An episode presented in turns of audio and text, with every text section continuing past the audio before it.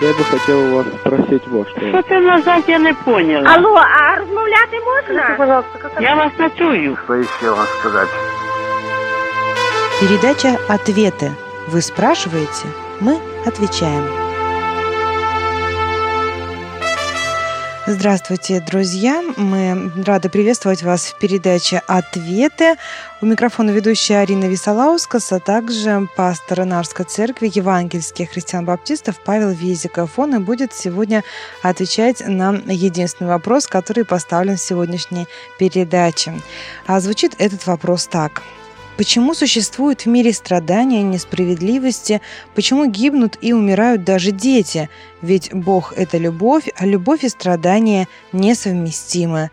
Задает вопрос Мария Штрумф. Пожалуйста, слово вам, Павел.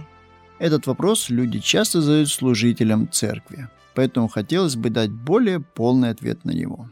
Все, что случается в жизни, все несчастья, горе и трудности люди часто приписывают Богу. Но в Вселенной действуют две силы – добра и зла.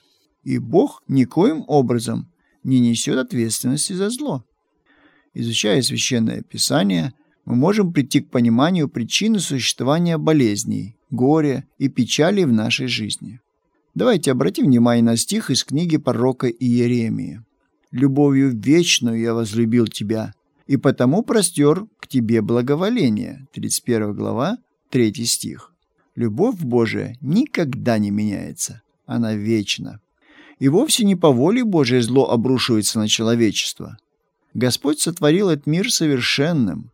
В нем не было никакого несовершенства, потому что совершенны дела Его, и все пути Его праведны. Книга Второзакония, 32 глава, 4 стих. Бог желал, чтобы Его творение было счастливым и здоровым. Болезни, страдания и смерть никоим образом не являются частью Божьего плана по отношению к людям. Прочитайте первые две главы Библии о сотворении нашей земли, и вы не найдете даже намека на зло.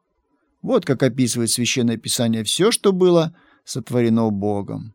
«И увидел все Бог, что Он создал, и вот хорошо весьма». Но, Павел, откуда же в таком случае появилось зло? В Священном Писании Иисус рассказывает притчу, которая помогает нам понять происхождение человеческих бедствий. Он говорит о поле, которое было прекрасно обработано и подготовлено к севу. Говорит о добром человеке, который посеял зерно на этом поле и ожидал обильного урожая. Но затем, какое-то время спустя, слуга спросил, «Господин, не доброе ли семя ты сеял на поле твоем?» Откуда же на нем плевело? Он же сказал им, враг-человек сделал это.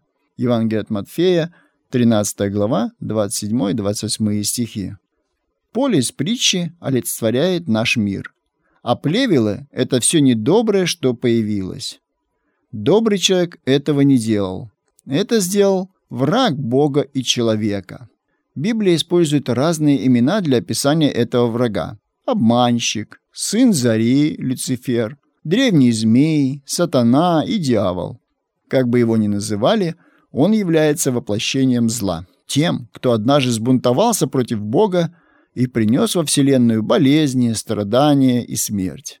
А откуда тогда появился дьявол? Если его создал Бог, то разве он не несет ответственности за зло? Сейчас типичным изображением сатаны является существо с длинным хвостом, вилами в руках, рогами на голове и живущий в аду. Так его часто изображают художники. Но это не так. Иисус сказал, когда жил на земле, «Я видел сатану, спадшего с неба, как молнию». Евангелие от Луки, 10 глава, 18 стих. Итак, откуда же взялся сатана, Павел? С небес. Но как он туда попал? Библия рассказывает нам, что Бог сотворил прекрасного, славного ангела. В книге Иезекииля читаем «Так говорит Господь Бог, ты печать совершенства, полнота мудрости и венец красоты. Ты находился в Едеме, в саду Божием. Твои одежды были украшены всякими драгоценными камнями. Ты был помазанным херувимом, чтобы осенять, и я поставил тебя на то. Ты был на святой горе Божией, ходил среди огнистых камней. Ты совершен был в путях своих, и со дня сотворения твоего, доколе не нашлось тебе беззакония». 28 глава, с 12 по 15 стих. Писание говорит о том, что Люцифер некогда был прекрасным, величественным, совершенным и праведным ангелом, стоящим рядом с престолом Божиим. Но этот ангел избрал путь гордыни. Бог не населил Вселенную роботами, которые действуют по определенной заданной программе. Природа Божьей любви такова, что Он сотворил такие существа, которые обладают способностью свободно откликаться на Его любовь, то есть сделать совершенно свободный сознательный выбор. Все сотворенные существа имеют свободу выбора и все сотворенные существа выбирают, служить Богу или нет. Бог есть любовь, и Он принимает осознанное, добровольное служение, основанное на любви. Истинная любовь никогда не может быть навязана, она может быть добровольной. Сатана избрал свой путь. Хотя появление греха невозможно ни объяснить, ни оправдать, истоки его следует искать в гордости Люцифера. От красоты твоей возгордилось сердце твое, и от тщеславия твоего ты погубил мудрость твою. Иезекииль 28.17. Люцифер не захотел довольствоваться тем высоким положением, которое дал ему Творец. Исполненный эгоизма, он возжелал быть равным самому Богу, а говорил в сердце своем, «Взойду на небо выше звезд Божиих, вознесу престол мой, буду подобен Всевышнему». Исайя 14 глава, 12 и 14 стихи. Сатана желал иметь положение Бога, но не его характер. Он хотел обладать властью Бога, но не его любовью. Восстание Люцифера против Божьего правления было первым шагом на пути, следуя по которому он стал сатаной или противником. Отделение от Бога было собственным выбором Люцифера, что привело к изменению его натуры. Когда Люцифер сбунтовался, он бросил Богу вызов перед всей Вселенной. Он заявил, что может править ею лучше, чем Бог. Он отказался подчиняться повелениям Творца, выступил против законов, данных Богом, не желал выполнять их. Это привело к тому, что сбунтовались и многие другие на небесах. В 12 главе книги Откровения описывается эта борьба. Обратите внимание на стихи 9 и 12. «И низвержен был великий дракон древний змей, называемый дьяволом и сатаною, обольщающий всю вселенную, низвержен на землю, и ангелы его низвержены с ним. Горе, живущим на земле и на море, потому что к вам сошел дьявол в сильной ярости. И его работу и методы правления мы с вами видим и ощущаем. Сегодня сатана предъявляет претензии на нас с вами. Когда он искушал Иисуса, он предлагал ему. Опять берет его дьявол на весьма высокую гору и показывает ему все царства мира и славу их, и говорит ему, «Все это дам тебе, если падше поклонишься мне». Евангелие от Матфея, 4 глава, 8-9 стихи. Дьявол открыто заявляет, что все царства на земле принадлежат ему. А тогда возникает еще один вопрос. Если любящий, справедливый Бог знал, что сатана принесет так много горя и несчастья на нашу землю, почему же он не уничтожил сатану? Да, Господь мог уничтожить его навеки. Бог всемогущ, и у него есть сила и власть это сделать. Но решила бы эта проблему восстания против Бога? Те, которые поддерживают Люцифера, это третья часть ангелов, они бы сразу же заявили, что дьявол прав, а Бог жесток. Бог якобы подавляет инициативу людей, не принимает никаких возражений, он деспот и тиран. Поэтому стоял вопрос о репутации Бога, о Божьем характере. Если бы Бог сразу уничтожил сатану, тогда небожители, не будучи готовыми осознать истинную природу греха и его последствий, могли бы не понять справедливости Божией. В таком случае они служили бы Богу не из чувства любви, но из страха. И Бог избрал мудрый путь. Он позволил греху существовать во Вселенной в течение определенного времени, чтобы все увидели, что бунт против Бога не принесет счастья, а наоборот приведет к катастрофе и смерти. Отвечая на ваш вопрос, необходимо обратить внимание на то, что Бог делает со своей стороны, чтобы помочь грешным людям в их жизни. С самого начала, когда первые люди, Адам и Ева, не поверили Богу, Творец беспокоился о своем творении. В третьей книге «Бытие», стих 15, читаем обетование Мессии, которое свидетельствует о том, что окончательная победа будет на стороне добра. Господь побеспокоился об Адаме и Еве. Он приготовил для них одежду и место проживания, стих 21 и 23. Чтобы в жизни людей было меньше зла и печали, Господь дал им принципы правильной жизни, законы об отношениях между людьми и Богом, законы здорового образа жизни и другие законы, относящиеся к разным сферам деятельности человека. Применение их в повседневной жизни уберегло бы людей от множества проблем.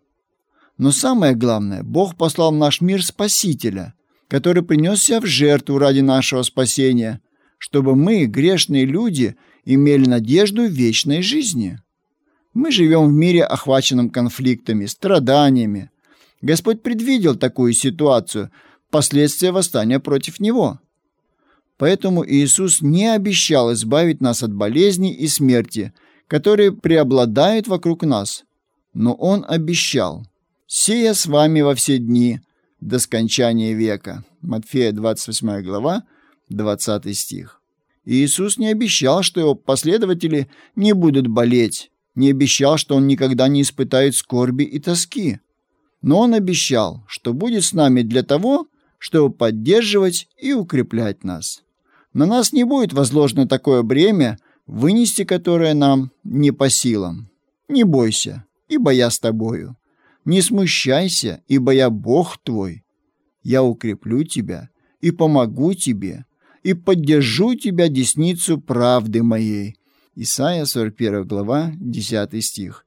«И верен Бог, который не попустит вам быть искушаемыми в сверх сил, но при искушении даст и облегчение, так что вы могли перенести 1 Коринфянам 10 глава 13 стих. Бог делает многое и сегодня. Он дает силы тем, кто нуждается в них, тем, кто страдает, печалится и скорбит. Но Спасителю предстоит сделать нечто большее. Иисус Христос грядет вновь для того, чтобы уничтожить грех и сатану, чтобы спасти тех, кто откликнулся на пример его жизни. Писание гласит, а дьявол, прельщающий их, ввержен в озеро огненное и серное. Книга Откровения, 20 глава, 10 стих. Греха и грешников больше не будет. Земля вновь будет восстановлена в своем едемском великолепии и красоте. Говоря о сатане и обо всем том, что он олицетворяет, Бог сказал, «Я превращу тебя в пепел на земле пред глазами всех видящих тебя, и не будет тебя вовеки». Иезекииль, 28 глава, 18 и 19 стих. Болезни, страдания и смерть в нашем мире скоро закончатся. Сатана и все его нечестивое воинство, все те, кто его поддерживал, будут окончательно, полностью и бесповоротно уничтожены. И смерти не будет уже, ни плача, ни вопля, ни болезни уже не будет ибо прежнее прошло. Откровение 21.4.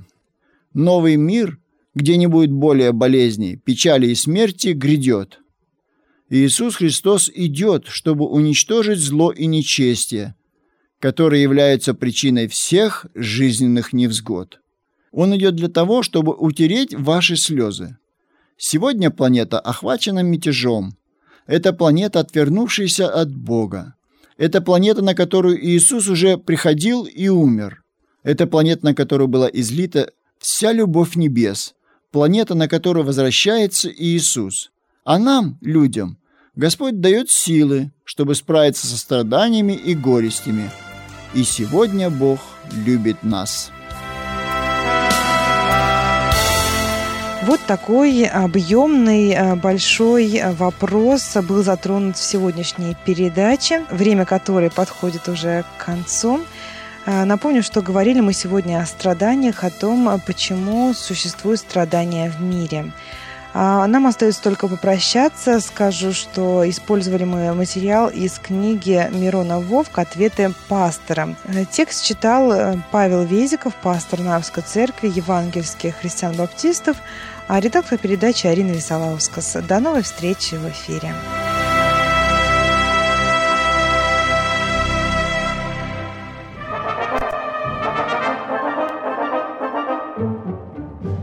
Дорогие слушатели, если вы хотите, чтобы ваш вопрос прозвучал в передаче «Ответы», и чтобы мы ответили на него, то, пожалуйста, звоните нам на автоответчик 7 384 388. Вы можете оставлять свои вопросы в любое время дня и ночи.